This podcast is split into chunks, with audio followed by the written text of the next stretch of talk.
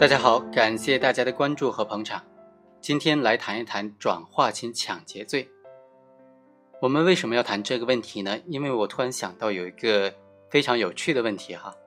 你看，刑法第十七条规定的，说是已满十四周岁不满十六周岁的人，犯故意杀人、故意伤害致人重伤或者死亡、抢劫、强奸、贩卖毒品、放火、爆炸、投毒，那么就应当负刑事责任。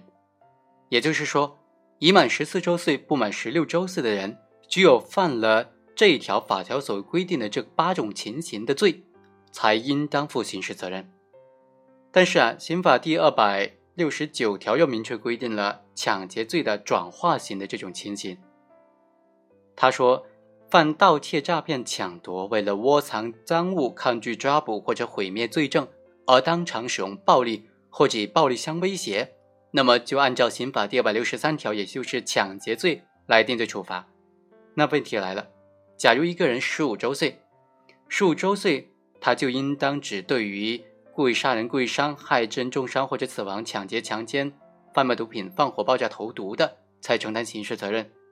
那么对于盗窃、诈骗、抢夺，肯定是不负刑事责任的嘛？那么假如这个十五周岁的人，他实施了盗窃、诈骗、抢夺罪，之后又窝藏赃物、抗拒抓捕或者毁灭罪证，而当场使用暴力或者以暴力相威胁，那他能不能构成这种转化型的抢劫罪呢？要知道，如果说不能构成转化型的抢劫罪的话，那么他就不应当承担刑事责任；而能够转化的话，那就说明这个十五周岁的人应当为他的行为承担抢劫罪的刑事责任。这点对于。这个当事人来说影响非常重大，所以呢，必须要仔细探讨一下，在这种情况之下，能不能构成转化型的抢劫罪呢？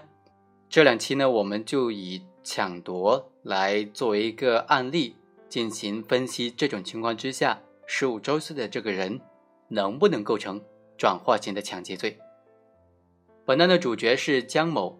他在路边呢，趁人不备，就抓住了被害孙某的左手手腕，抢夺走了他手中的手机一部。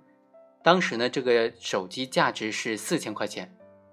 得手之后呢，江某就坐了一辆出租车逃跑了。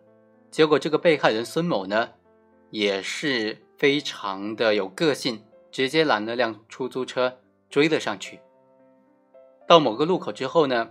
江某看到，呃，反正都得手了，对方又没有追来，就下车了。下车一回头，发现那个被害人呐还跟了过来，他就非常生气的，非常恼怒，直接捡起路边的一个水泥砖砸向了被害人所乘坐的那个出租车。结果不巧，这块砖直接砸中了出租车司机，导致了这个司机轻伤。那么按照。转化型抢劫罪的规定呢？此时如果江某已经满了十六周岁，那么毫无疑问就应当构成了这种转化型抢劫罪，以抢劫罪来定罪处罚。但关键是他只有十五岁，十五岁犯抢夺罪是不负刑事责任的，犯这种故意伤害罪轻伤也是不负刑事责任的。那他究竟构不构成抢劫罪嘛？他适不适用于这种转化型抢劫罪嘛？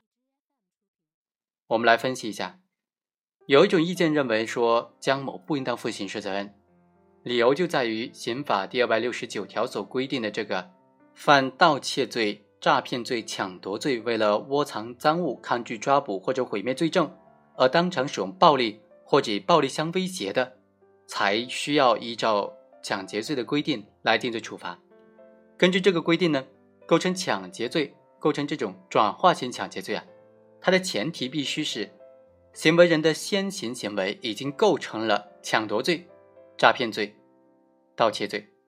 反之，如果行为人的先前行为都不构成抢夺罪、不构成盗窃罪、不构成诈骗罪，那么当然就不能够适用转化型抢劫罪的规定了。本案江某呢，他实施抢夺行为的时候只有十五周岁，不满十六周岁，那么首先他不构成抢夺罪。所以不具备构成转化型抢劫罪的前提条件。另外，江某当场抗拒抓捕而导致司机受伤的行为，由于仅仅是轻伤的结果，所以啊，也不构成故意伤害罪。因此啊，将这个江某的行为分开来看呢，他的先行的抢夺行为不负刑事责任，后续的伤害行为也不负刑事责任。如果是用转化型抢劫罪的话，就要负刑事责任，这未免有失公正，有失公允，有失合理性嘛。另外一种意见认为，江某的行为已经构成了抢劫罪，应当负刑事责任，因为他抢夺贪财物数额较大负和抢夺罪的行为的构成，已经具备了转化型抢劫罪的前提。之后，他为了抗拒抓捕，又当场实施暴力致人轻伤，因此也就具备了转化型抢劫罪的全部构成要件，应当以抢劫罪来定罪处罚。如果江某是在不同的时间或者场合分别实施了抢夺他人财物数额较大的行为，或者实施了暴力伤害他人致人轻伤的行为呢？那么，由于没有达到刑事责任年龄，对上述两个单独的行为当中的任何一个都不负刑事责任。但是，就本案的情况，却和这种情形是相反的。江某是在同一时间段之内、同一场合之内连续实施了两个行为。